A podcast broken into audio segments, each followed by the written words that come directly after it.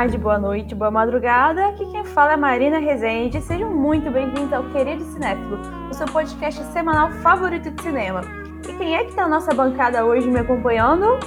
André, já dizia minha avó. Eu gostei que nem cu. e é muito engraçado um idoso falando palavrão. Sim.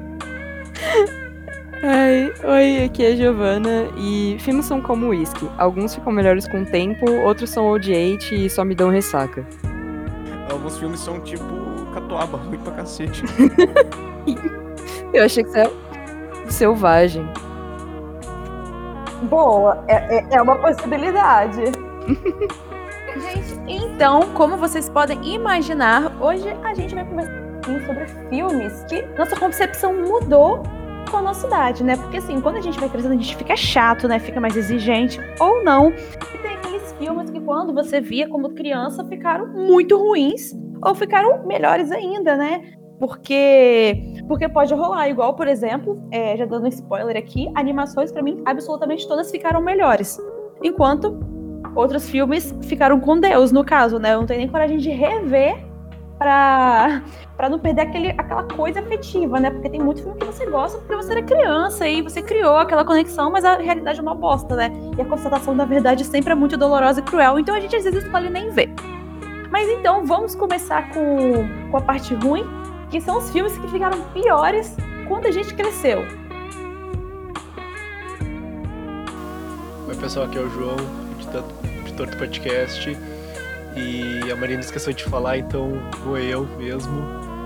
Mas antes disso, bora pro nosso giro de notícias e para suas mensagens.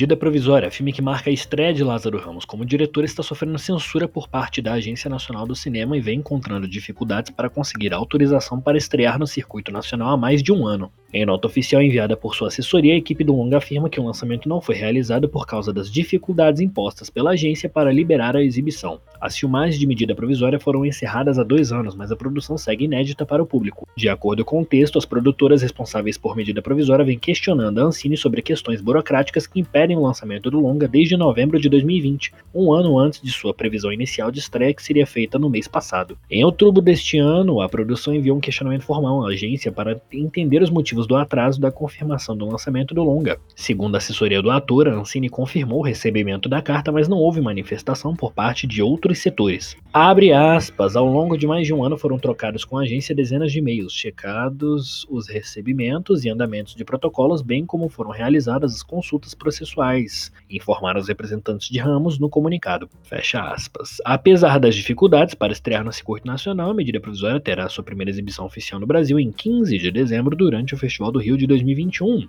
que, depois de um 2019 em que quase foi cancelado por falta de recursos e um 2020 em que foi de fato cancelado pela pandemia, o mesmo Festival do Rio começa nessa quinta-feira, dia 9, com cerca de 90 longas e 20 curtas-metragens exibidos em cinco cinemas. É sim uma mostra menor do que na época de quase 500 filmes e 50 telas, mas, para seus organizadores, é o recomeço de um festival realizado desde 99 e que, durante muito tempo, foi reconhecido como o segundo maior evento anual do Rio no campo da cultura no caso de um 2021 em que não houve carnaval, com grandes chances de ser o primeiro. A abertura será com Madres Paralelas, de Pedro Almodóvar. Dali em diante serão exibidos na sessão Panorama filmes novos de Woody Allen, Paul Verhoeven, Apichatpong Verar Setaku e Celine Sciamma, entre outros. O Beco do Pesadelo de Guilherme Del Toro encerra a maratona no dia 19. A Premier Brasil, sessão dedicada aos nacionais, terá filmes como Medida Provisória, de Lázaro Ramos, Eduardo e Mônica, de René Sampaio, A Viagem de Pedro, de Laís Bodansky, Alemão 2, de José Eduardo Belmonte, Saudade do Futuro, de Ana Azevedo,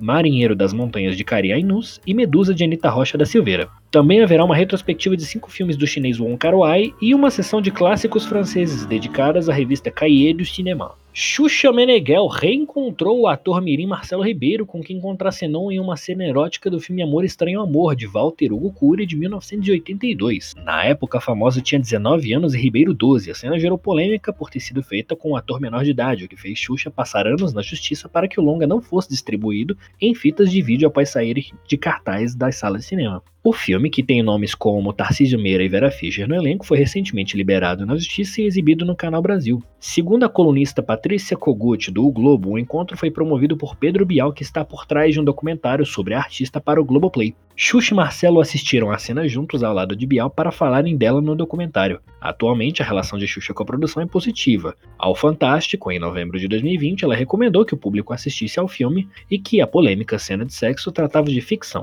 Esse foi o giro dessa semana. Lembre-se que você pode enviar perguntas ou mensagens pra gente através do e-mail queridosnefilo.com, informando seu nome e pronomes, ou nas nossas enquetes do Instagram e do Twitter, que são ambos arroba queridocinéfilo. Eu sou Gabriel Pinheiro e muito bom episódio. Muito obrigado.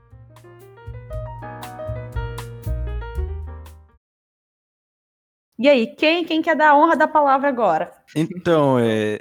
Filmes ficaram piores. Eu vou falar pra vocês. Filme de infância, alguns envelheceram maravilhosamente. Assim, os filmes da Pixar, tipo, os incríveis, sabe? É um filme que fica melhor a cada assistida. Eu posso assistir com 42 anos de idade que eu vou achar fantástico. Mas os filmes que envelheceram pior foram os da, que eu assisti na adolescência, né? Esses, esses ficaram horríveis. Adolescente não tem bom senso, mano. Cara, eu pensei exatamente isso. Os filmes que eu vi quando era criança, que eu gostava, ficaram melhores. Mas os adolescentes ficaram cada vez pior. A gente realmente não tem, não tem bom senso nenhum sendo adolescente. Eu assisti um filme que chama Matadores de Vampiras Lésbicas. É um filme trash britânico.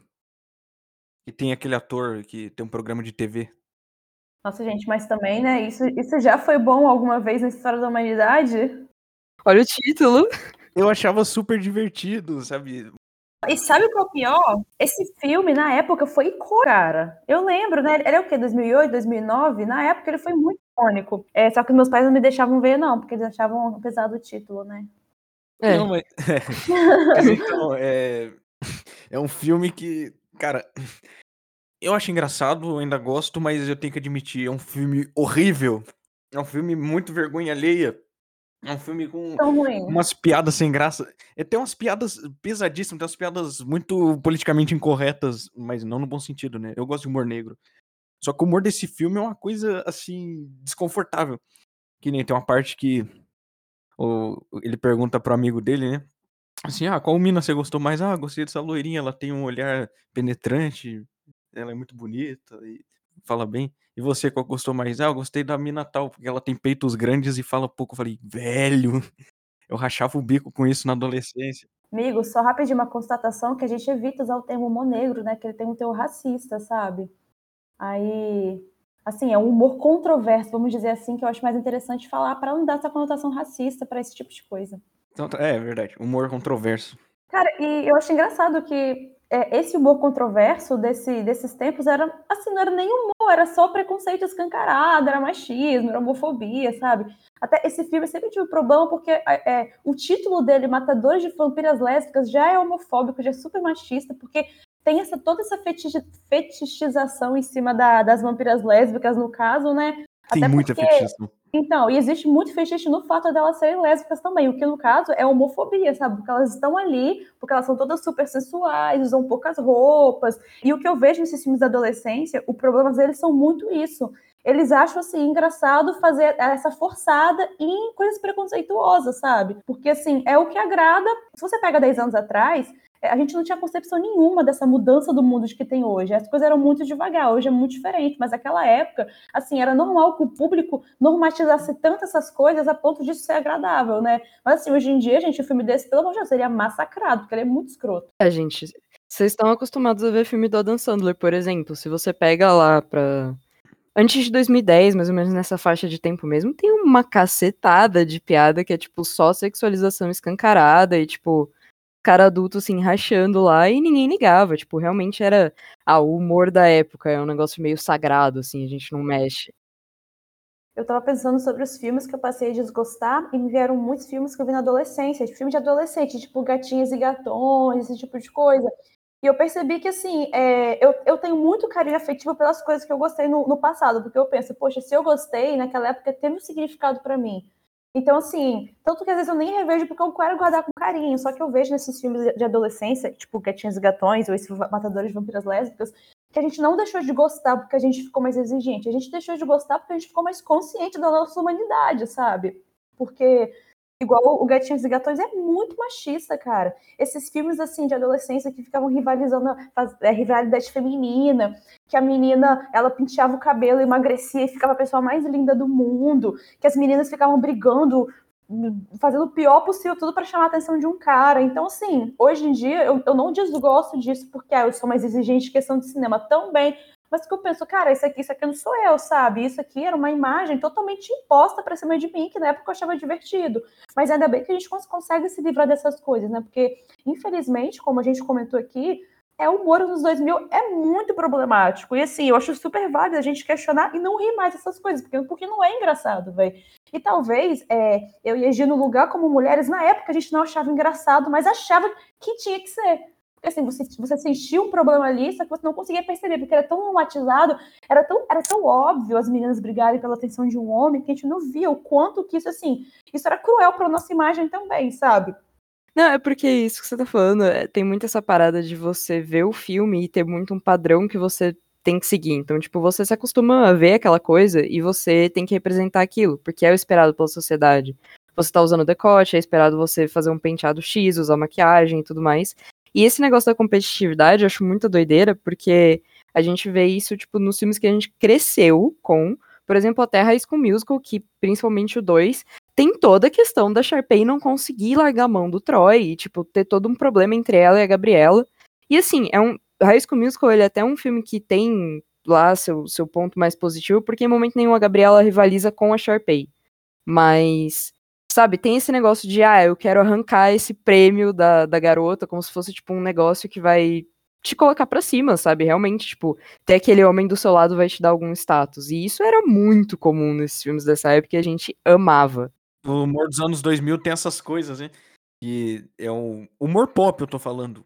Não tô falando de filme tipo Borat, que é engraçadíssimo e não envelheceu um segundo. Mas eu tô falando daqueles tipo de humor que envelhece tipo leite, sabe? sim, sim. Cara, o Cara. High School Musical, é rapidinho, amiga, só que se, eu lembrei aqui, é tão pesado que você, você vê no High School Musical 1, a Sharpay, ela tem, ela tem um, um, uma questão justa ali, porque assim, ela quer ser a melhor, ela quer ser a melhor do encanto da escola, porque ela viveu para aquilo, ela nasceu para aquilo, então ela tem uma motivação que faz sentido. Só que assim, eles tiram esse objeto de desejo dela, eles não mostram a vontade dela em ser a melhor porque ela sempre quis fazer isso eles botam, eles levam isso pro Troy. Ela quer ser melhor porque ela quer ficar com o Troy. Então, assim, eles meio que deslegitimam toda a questão da vida dela, toda a vontade dela de ser é, cantora, pra jogar todo o desejo dela pra cima do Troy, como se o que ela se importasse com isso, em ficar com o garoto, não em ser alguém de sucesso, sabe? Então, assim, por isso que a gente acaba vilonizando uma personagem que é literalmente uma adolescente rica, né, mimadinha, que só quer cantar. Só que tem, tem esse peso do machismo, da rivalidade feminina, né? Muito, muito feio, velho. Sabe uhum. que séries dos anos 2000, antes disso, tinha umas meninas que eram escritas justamente para serem. Assim, eram mal desenvolvidas, era justamente para servir de cola para dois arcos entre homens. Pra casal, assim, né? É, sim, sim. Assim, mal desenvolvimento de personagens femininas. E acontecia muito isso nos anos 2000, né? Você tinha, tipo assim, a personagem que era forte, mas olhava assim para ela e falava, tá bom, tem a personagem feminina, tem só para dizer que tem, mas nunca tinha uma bem escrita. É um recurso narrativo esse negócio da rival, porque quando você tem principalmente um filme de romance, ainda mais um negócio mais bobo, que você tem que ficar deixando tipo mais escancarado pro espectador o que tá acontecendo, tu bota um obstáculo pra protagonista, e o obstáculo mais simples é alguém tentando tirar o interesse romântico dela. Só que você faz isso do jeito mais escroto possível. E não é o meme dos respeitadores de casadas hoje em dia. Não, não é a mesma coisa. Respeitadores. oh. Mas então, é, é sempre assim, ou ela é namorada de alguém ou tá rivalizando com alguma menina. Eram, eram personagens femininas muito rasas, cara. Não, e tem aquela coisa ridícula da menina, ah, ela era mais feia da escola, ninguém olha pra ela, ela literalmente penteia o cabelo, tira o óculos e pronto todo mundo olha pra ela. Não, ela vira a Angelina Jolie de uma hora pra outra. Gente, que coisa idiota, vai, sabe? Não. Não, e, e pior, cara, que assim, é, a gente, igual a gente falou, inconsciente você absorve muito, sabe? Porque a partir do momento que ela é bonita, todo mundo olha para ela. O que, que eu, adolescente de 13 anos, que era mal apagada na escola, penso? O meu valor tá na minha beleza, sabe? Não é assim, cara. O seu valor tá na pessoa que você é. E você pode provar que é, sendo do seu jeito, cara. Até porque beleza é algo relativo. Então, assim, tinha, hoje, pelo menos, a gente vê como, como tem essa discussão de representatividade, é papéis de protagonistas que, que saem um pouco mais desse padrão, né? Mas mesmo assim, velho, era, era um, um, arquétipo muito forte, sabe? Essa menina que ela prova o valor dela a partir do momento que ela é olhada, que ela é desejada, velho. Muito escroto, velho. Muito escroto. Isso, isso moldou, sabe, uma, uma, uma sociedade de meninas que adoeceram por conta disso, sabe? Eu mesma era uma pessoa que achava isso, que eu só seria legal, só que seria querida se eu fosse bonita e desejada, velho. Sabe de um negócio? Nessa mão aí de filmes, tipo, a, a gente vê alguns que se sobressaem, para um lado positivo, porque, por exemplo, quando eu era criança, eu não curtia muito Mulan. Eu não tinha coração, eu acho, não sei. Sim. E aí, sim, é, é muito errado da minha parte, não sei porquê. Mas aí, realmente, tipo, eu cresci, reassisti, e eu percebi que, meu, Mulan é uma das melhores animações que tem, porque ela consegue passar uma mensagem, tipo assim, olha, essa mina é foda, ela sabe o que ela quer fazer, ela vai treinar pelo dela, e ela não, ela não vai olhar pro resto, sabe? Tipo, ela tá ali com uma missão, ela tá focada nisso, ela não tá dependente de um homem, ela não tá escorada em ninguém. E se ela tem o um interesse romântico dela, não é o principal. O principal dela é voltar para casa e ter a vida dela. Tá aí uma Exatamente, personagem feminina bem desenvolvida. né? Não, o Mulan é realmente o filme, assim, dentre tantos filmes de princesa, de mulheres frágeis, de rasas, velho, Mulan vem para ser contra isso, porque ela, ela não perpetua estereótipos e, assim, ela. Tanto que o, o filme é justamente sobre isso, sobre ela aceitar ser quem ela é e ver que isso é, é, o suficiente, sabe? A partir do momento que todo mundo, especialmente aquela cena linda com o pai, quando o pai fala que o maior orgulho da vida dele é ter ela, porque assim, você vê que ele queria ter um homem, né? Porque é aquela coisa de exército e tal, mas no final ele se orgulha de ser quem ela é, e ela também. Isso é lindo, velho. Só que, infelizmente, parece que teve um, um revés, né, no cinema. Ao invés de perpetuarem personagens como a Mulan, perpetuaram personagens completamente rasos e idiotas, velho. Ah, mas é que filme pop é aquele filme salgadinho, né? Pra você consumir rápido. Não é um Sim. filme que vai fazer bem pra tua saúde. É. né? Não, cara, eu acho assim que os filmes que envelheceram mal pra mim são alguns filmes de ação que na época eram legais, mas são morro, mas assim, tipo, eu não me importo muito. E os de comédia, cara, comédia e romance, e romance assim, sabe? Nossa. Realmente, velho, eles envelheceram muito mal, eles não cabem mais, não casam mais com o que, com, com o que o mundo é hoje, né? Muito bobo. Mas é nesse, nesse tipo de coisa aí, esses filmes que basicamente estragaram. Tipo, tinha um filme que foi um uma grande motivação pra mim, tipo, pra começar a olhar pro cinema e ver realmente como era feito e tudo mais. Foi Beleza Americana. E hoje em dia eu olho pra isso, é tipo radioativo, tá ligado? Tipo, Não é radioativo, não.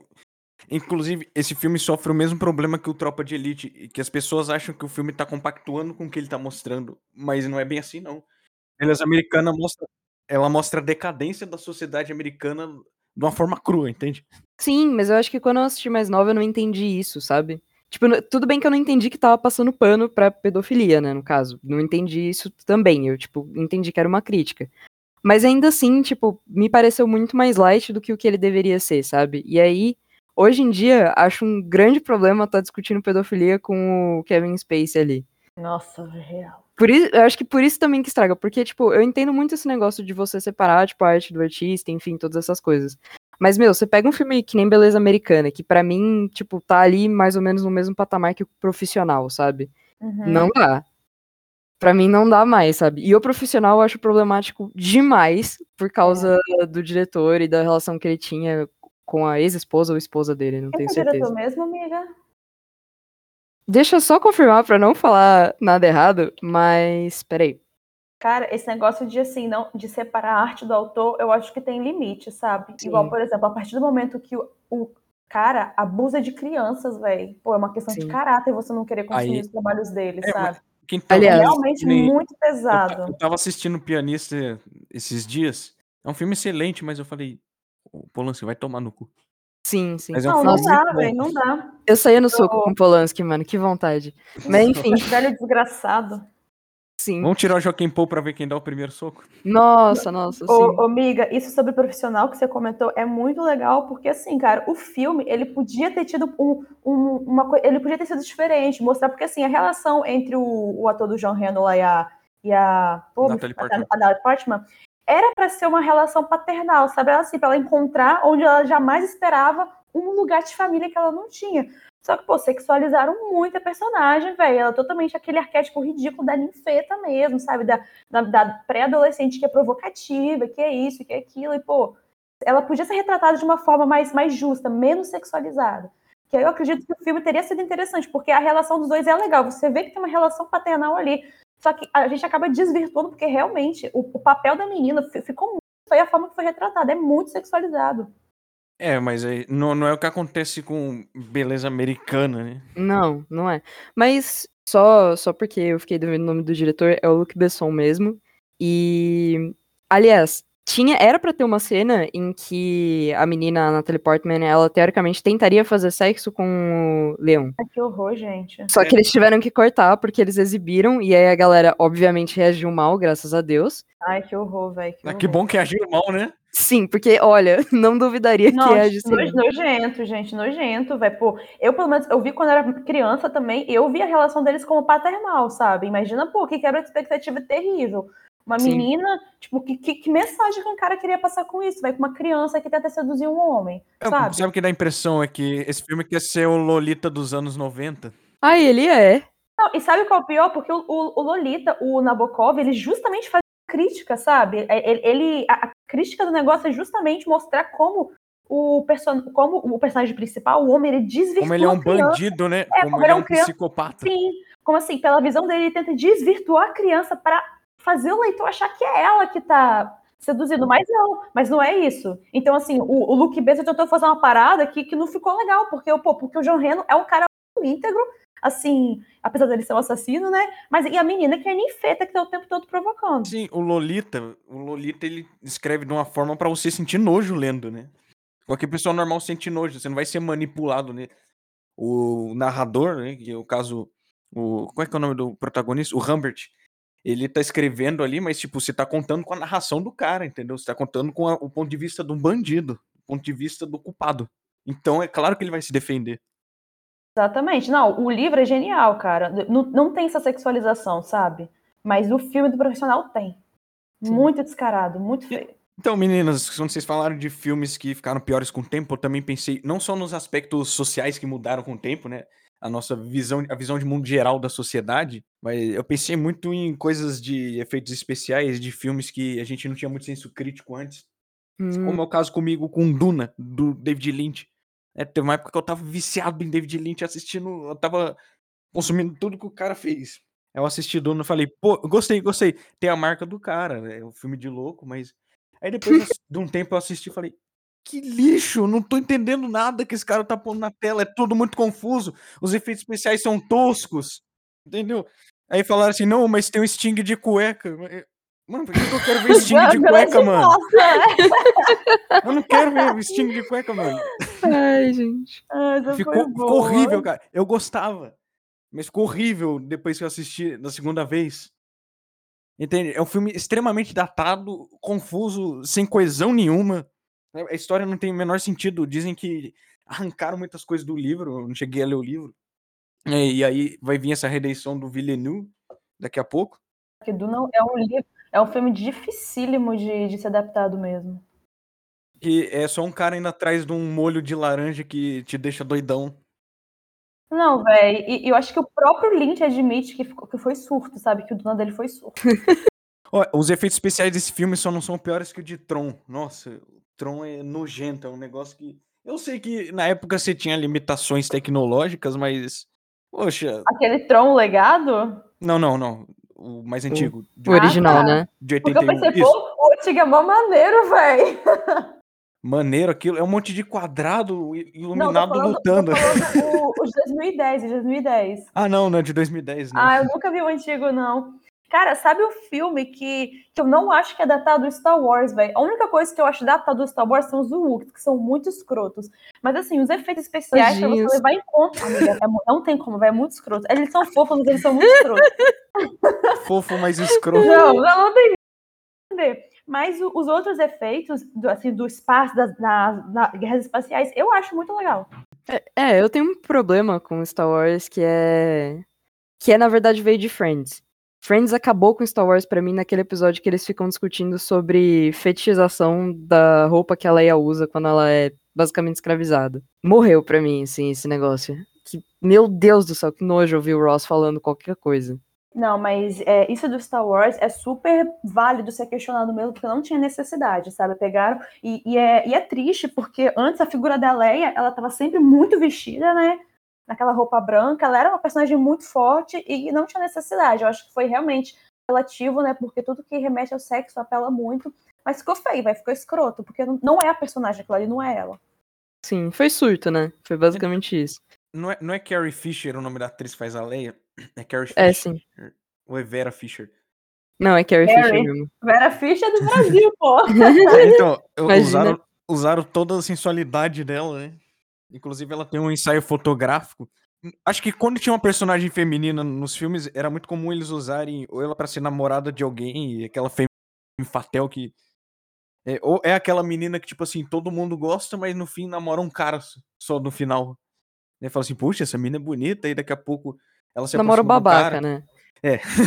Ela namora o Han Solo, né? Vamos combinar que aqui não- ele não é lá bom exemplo. Mas, enfim, Não. também passa um pano.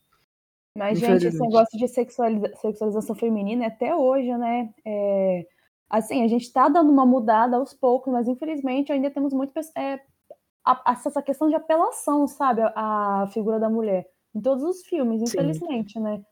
Até porque hoje, assim, a, a, questão do, do sexo tá muito em alta, assim, essa perda de tabu. Só que é aquela coisa, né? Você ficar sexualizando mulher não é empoderador, é escroto. Gente, mas já que o assunto está muito pesado aqui, muitas bad vibes, vamos trocar. Filmes que ficaram melhores, sabe? Aqueles filmes que você já gostava quando você era mais novo e hoje em dia você olha e vê, meu Deus, masterpiece. Qual? Quais? Os Incríveis, com certeza, Os Incríveis. É um dos melhores filmes de heróis que existem, ponto. É um filme que eu fui ver no cinema com seis anos de idade. É um- é filme que eu, eu me apaixonei assistindo aquilo, era muito divertido. Inclusive a dublagem brasileira ajuda, ajuda bastante. Sim. É é um filme com história redondinha, com uma família que você tem uma empatia absurda, sabe? É um universo, assim, sensacional, cara. E é um filme que eu assisto de tempos em tempos e ele só vai ficando melhor, cara. É um filme que é muito Hum. bom mesmo. Nunca vai perdendo a graça, sabe? Tanto de efeito quanto de roteiro, de história, de direção. É... Brad Bird, I love you, cara. Você é demais. Muito obrigado. Por Gigantes de Aço, os incríveis. Ai, Gigante de Aço. Perfeito. Cara, é um filme que pra mim não, não perde a magia também, Gigante de Aço. Mas o meu, gente, que Não, acho, acho que é. Gigante de Ferro, não é Gigante de Aço, não. Gigante de Ferro. Ah, lindo Iron- eu amo os dois. Gente, um filme pra mim que envelheceu muito bem. É, eu acho engraçado que eu também pensei em animação, André, que é um filme extremamente subestimado, conhecido como um dos piores animações na Disney, mas que na verdade é muito bom, é Carros. Não. Não, não, eu vou. eu- não, eu vou convencer vocês, gente. O Carlos tem um dos melhores é, arcos de personagem que eu já vi. Porque ele tem tudo, cara. Ele tem um personagem que tem uma crença muito enraizada, que provavelmente vem do passado dele. Ele tem um incidente incitante muito bom. Ele, assim, a- a- ele tem um arco de redenção, sabe? Eventos que vão botando ele, tirando ele da zona de conforto, muito bons. Aquele conflito interno dele, ele tá em dúvida, o que, que ele quer de verdade, sabe? Então, assim, aquela Relâmpago Marquinhos. Cara, gente, é- a história dele é linda, aquela história que, assim, que ele vê o valor dele na vitória, na capacidade dele de vencer. Então, assim, essa, essa redescoberta do valor, do próprio valor, quando ele descobre que, assim, que o que importa no mundo são as pessoas, assim, as pessoas que gostam dele de verdade, não só as pessoas que gostam dele quando ele tá no, no ápice, isso é muito bonito, velho. Então, assim, é um arco muito bonito, muito fechadinho de personagem mesmo. E eu acho que filme muito subesti- subestimado, que o pessoal fala, ah, Carros é isso, Carros é aquilo. Mas não, o primeiro, pelo menos, cara, é uma- um arco de redenção lindo, muito bem estruturado, assim, que pra mim fecha perfeitamente, sabe? É emocionante. Então, Nossa. tem disso, né? Você chega numa cidade que cheia de rednecks, né? De caipiras. e Você fala, não, esses caras não sabem de nada. Aí daqui a pouco o Doc fala assim pro McQueen, ah, eu ganhei a Copa Pistão. É, grande merda. Gente, é só uma taça quero- vazia. Sim. É tipo isso, ele vê que, cara. E, e, era, e, é, e é engraçado que a gente sempre fala na nas horas de construir histórias, né? Que você nunca dá o personagem que ele quer, você dá o que ele precisa. E assim, e o que ele precisava era aquilo, ele sair daquela zona de conforto e ele vê que tem- existem pessoas no mundo que não se importavam com quem ele tinha, mas com quem ele era, sabe? Aí toda essa questão do conflito dele resolvido, sobre ele finalmente, assim, encontrar gente que gosta dele de verdade, ele se orgulhar de quem ele é, não se orgulhar pelas coisas que ele tem. Cara, genial, velho. Genial, genial, genial. É, é muito, é um arco de redenção muito bonito do Relâmpago Marquinhos. Olha, eu não acho o melhor filme da Pixar, mas eu gosto, eu acho que subestimado também. Desculpa, Não, Giovanni, assim, tô te o melhor é da Pixar, achei que era da Disney. Sei lá. Da Pixar. Eu, eu não acho melhor também, tem muitos melhores, mas assim, é muito subestimado. E hoje eu vejo que, caramba, velho, Carros é muito bom. E o Doc Hudson, gente, o Doc Hudson, perfeito. Nessa mesma vibe de arco de redenção e tudo mais, e também o negócio da dublagem brasileira deixar o filme muito melhor, vocês me fazem pensar em Tá Dando Onda. Porque é um filme que só melhora com o tempo quando você vai conseguindo pegar um pouco mais das piadas que ele tem. E tem justamente isso, sabe? Tipo, o Cadu, ele queria ser esse astro, queria sair da vilinha dele e achava que aquilo lá não servia pra ele de jeito nenhum. E que, enfim, ele ia ganhar o mundo. E quando ele realmente vai, tipo, competir, ele percebe que não, ele pode, tipo, simplesmente tá ali com as amizades dele, lutar pelo que ele acredita e ainda assim tá em casa e se entender com a família e tava feliz. E a dublagem é ótima. E a João tartaruga, Frango. tartaruga maconheira. Não, é o frango, né? É o frango, o João Frango. Gente, eu não troco o João Frango por nada. Nunca vou ver esse filme legendado. Acho que é um erro. Então, os filmes da Pixar são muito assim, né? Eles têm uma dublagem com tanta personalidade, que, com tanto carisma que você nem quer ver no áudio original. Sim, porque sim. não, não vai ser a mesma coisa. Tipo, não vai ter referências ao seu mundo, tá ligado? Tipo, acho que tem até um personagem desse filme que ele é do Mato Grosso ou coisa assim. E aí, mano, você não tem isso. Tipo, você vai ter o quê? Um personagem do Mississippi ou coisa parecida. Tipo, tanto faz pra gente, a gente não conhece, sabe? Principalmente quando você é criança. E Mas é só um Aquela familiarização com o seu país já dá um tchan, né? Não, velho. A, a nossa dublagem de animação é de fato, é muito boa, cara. Não tenho o que reclamar, não. Os dubladores são muito carinhosos com o que eles fazem, sabe? Sim, sim. Mas, gente, saindo um pouco desse negócio de animação e filme que a gente, tipo, viu na infância, eu penso também em filmes, tipo, que a gente viu, achou ruins e depois eles melhoraram. Tipo, eu tive uma experiência dessa com Mad Max Fury Road, porque eu assisti da primeira vez, eu tava, tipo, no meio de uma viagem e achei mó saco, tipo, nossa, outro filme de ação, que, enfim, carro explodindo e tanto faz. Só que eu não prestei atenção. Tipo, justamente eu não prestei atenção no que eu tava vendo. E aí, quando eu vi da segunda vez, eu percebi, tipo, toda a mensagem que ele tem, principalmente com relação à Furiosa. E os efeitos práticos dele, gente, são tão gostosinhos. Tipo, a trilha sonora, a direção de arte, tipo, tudo encaixa tão bem. Que esse negócio melhorou tanto na minha cabeça. Sabe que é um filme que é um filme de ação absolutamente artístico? É um Sim, filme de ação não só bonito, mas como também ele te conta a história só com a direção. Ele tem uma direção precisa. Você não precisa assistir os outros Mad Max. Você consegue entender É. o que tá acontecendo. exato. É, o filme- O filme te conta a história através de imagens, através de flashes, assim, de depoimentos de personagens. Ah, esse, eu amo esse filme, cara.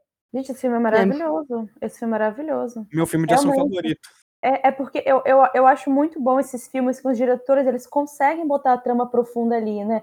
Porque assim, cara, você vê de fora é um filme de ação, só que se você ver, assim, o filme não é sobre carros e explosão. O filme, assim, é sobre uma, uma- um, um grupo, assim, de mulheres que estão cansadas daquilo, que querem se, rebelar, que são aquele grãozinho de esperança no meio daquele deserto inteiro. Então, assim, essa, essa coisa de você lutar pelo que você acredita é o que torna o filme, o filme verdadeiro, o filme honesto, né?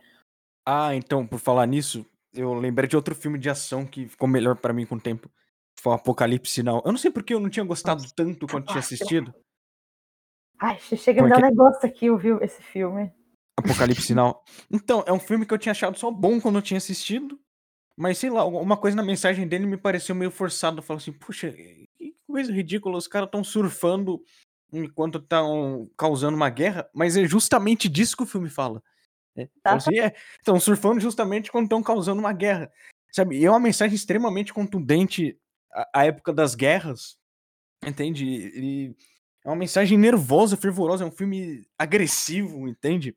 É um filme muito na tua cara. Eu acho que o Apocalipse e o Vai e Veja são just, justamente os filmes que têm a maior mensagem de antiguerra da história, cara. Porque assim, você vê, a, a, é, é, igual, por exemplo, o Apocalipse final, ele, ele exalta a guerra de um jeito ruim assim, ele exalta na tentativa de ver o quanto que ela é destrutiva, o quanto que ela é intrínseca, inerente à vontade de poder e de sangue do ser humano e quanto isso é destrutivo, sabe? Então é muito bom a forma como ele apresenta essa dualidade autodestrutiva do ser humano, esse masoquismo que a gente tem na destruição, sabe? É genial, velho. E o jeito que ele mostra os jovens na guerra, aquele rapaz lá feito pelo Lawrence Fishburne, Fishburne, não sei como é que fala.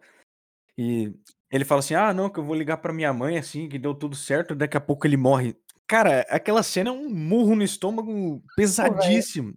E ele começa com uma premissa que é assim: ah, você tem que caçar um cara, é isso. Mas não é só isso. O filme abre um leque de possibilidades maravilhoso. Fantástico. Não, gente, esse filme, cara, realmente. Esses filmes assim que tem que tem essas mensagens de fundo, a gente que a gente realmente a gente só pega quando você tem assim um, um intelecto um pouco mais trabalhado, né? Porque tem coisa que a gente, assim, a gente não pega quando criança. Né? Marina, tá dizendo que eu era burro no passado? Não, eu tô falando.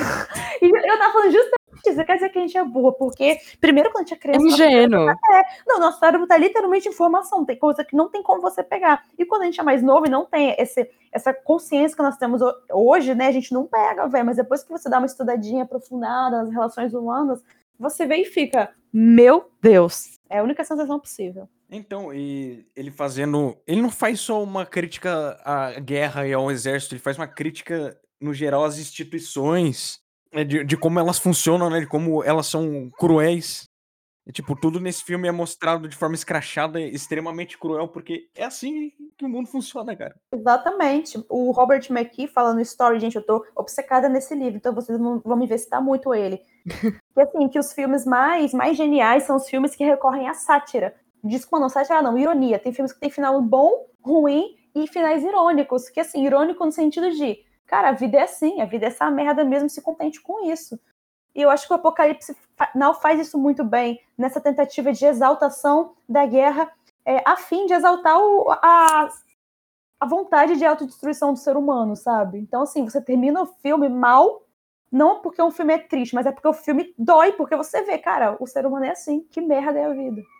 Mas esse negócio que você tava comentando, Maria, de tipo, filmes irônicos e tudo mais, e como que muitas vezes eles conseguem transmitir uma mensagem mais interessante do que sei lá, fazer um negócio mais direto, coisa assim. Me lembra muito Monty Python e o sentido da vida, porque era um filme que também melhorou na minha cabeça. E que ele traz justamente, tipo, lógico, de um jeito muito menos sério do que os filmes que vocês estão falando, e, tipo, não é ação e tudo mais. Mas ainda assim tá lá, sabe? Todo esse. Todo esse pesar que a gente sente, tipo, de estar tá vivo, como que as coisas podem ser ruins, elas podem piorar, e, tipo, ainda assim, não, a gente vai estar tá fazendo graça sobre isso porque é o que nos resta, sabe? Hum.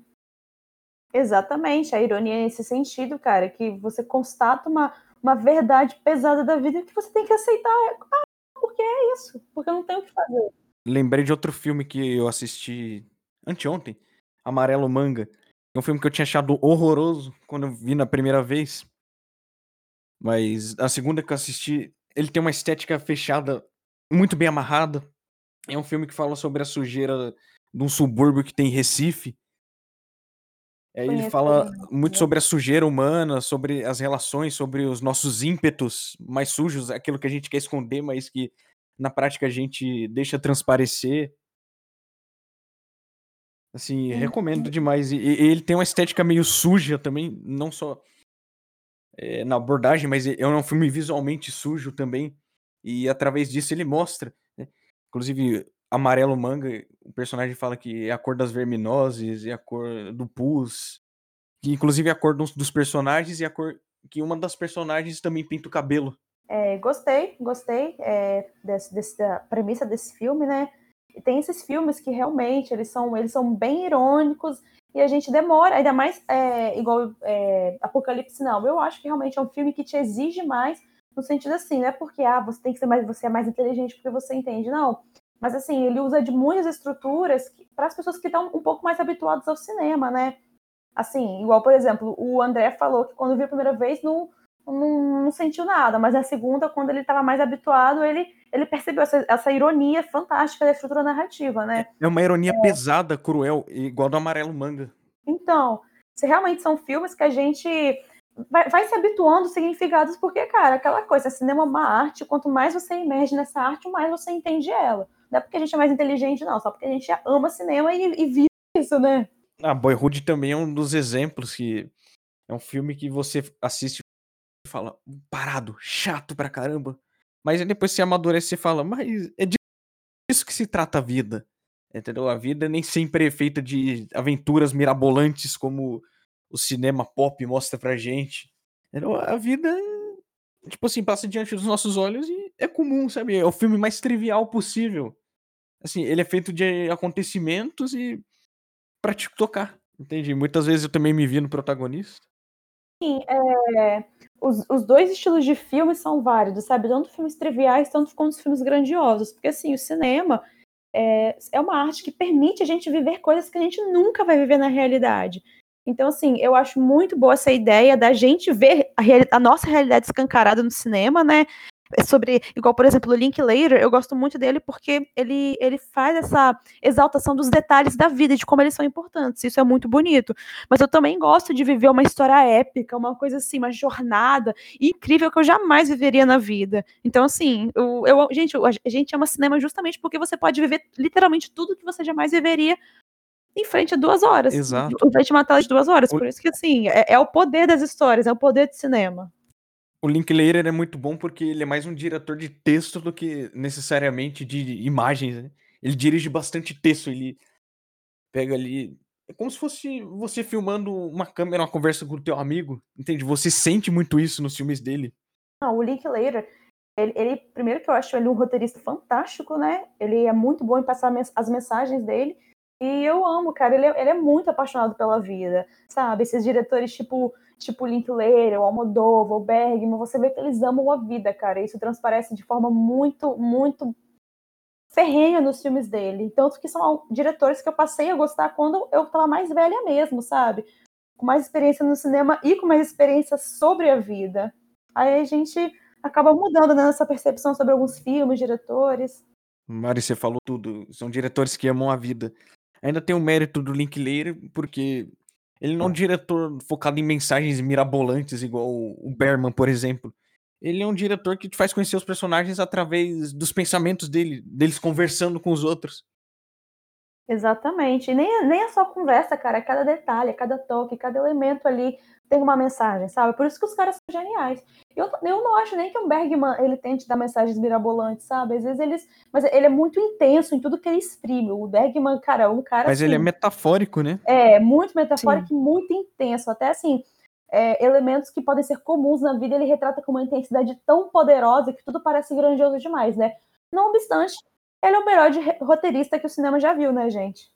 É uma coisa da vida dele trazer um pouco desse negócio de alegorias, né? Tipo, tendo crescido numa família rigorosamente religiosa, ele acaba absorvendo um pouco esse negócio, tipo, também da Bíblia mesmo, de ser metafórico. Então acho que é natural que isso vá pro trabalho dele, não de forma direta, sabe? De falar por parábolas, né? É, tipo isso mesmo, sabe? Tipo, toda a questão do xadrez, por exemplo, em O Sétimo Selo, que eu acho que inclusive é um filme que melhora com o tempo, com sabe? Certeza. Tipo, conforme você vai certeza. reassistindo. Porque você vai experienciando a vida. E aí você vai revivendo aqueles momentos ali. É, é foda de dizer isso, mas quanto mais perto você tá daquela, daquela situação da morte, mais você absorve o que ele tá dizendo, eu acho. Ai, amiga, chega a doer pensar nisso, né? Realmente, quanto mais velha a gente fica, mais a gente se, se compadece com esse tipo de mensagem. Aí os gatilhos, os gatilhos sendo acionados. e o querido cinéfilo dessa semana vai ficando por aqui. Fique ligado no nosso site oficial e nas nossas redes sociais para mais conteúdo do Querido Cinéfilo. Textos toda terça-feira, meio-dia e podcast toda sexta às 10 da manhã. Lembre-se que você pode enviar perguntas ou mensagens para a gente através do e-mail queridocinéfilo.gmail.com informando seu nome, pronomes ou nas nossas enquetes do Instagram, que é arroba queridocinéfilo.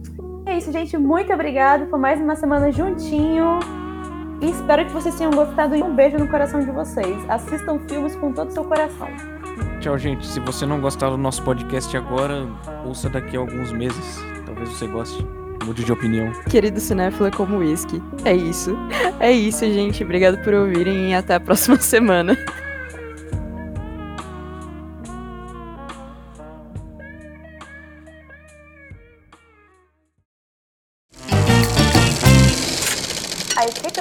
Cinéfilo é formada por André Germano, Fernando Caselli, Gabriel Pinheiro, Giovana Pedrilho, João Cardoso e Marina Rezende.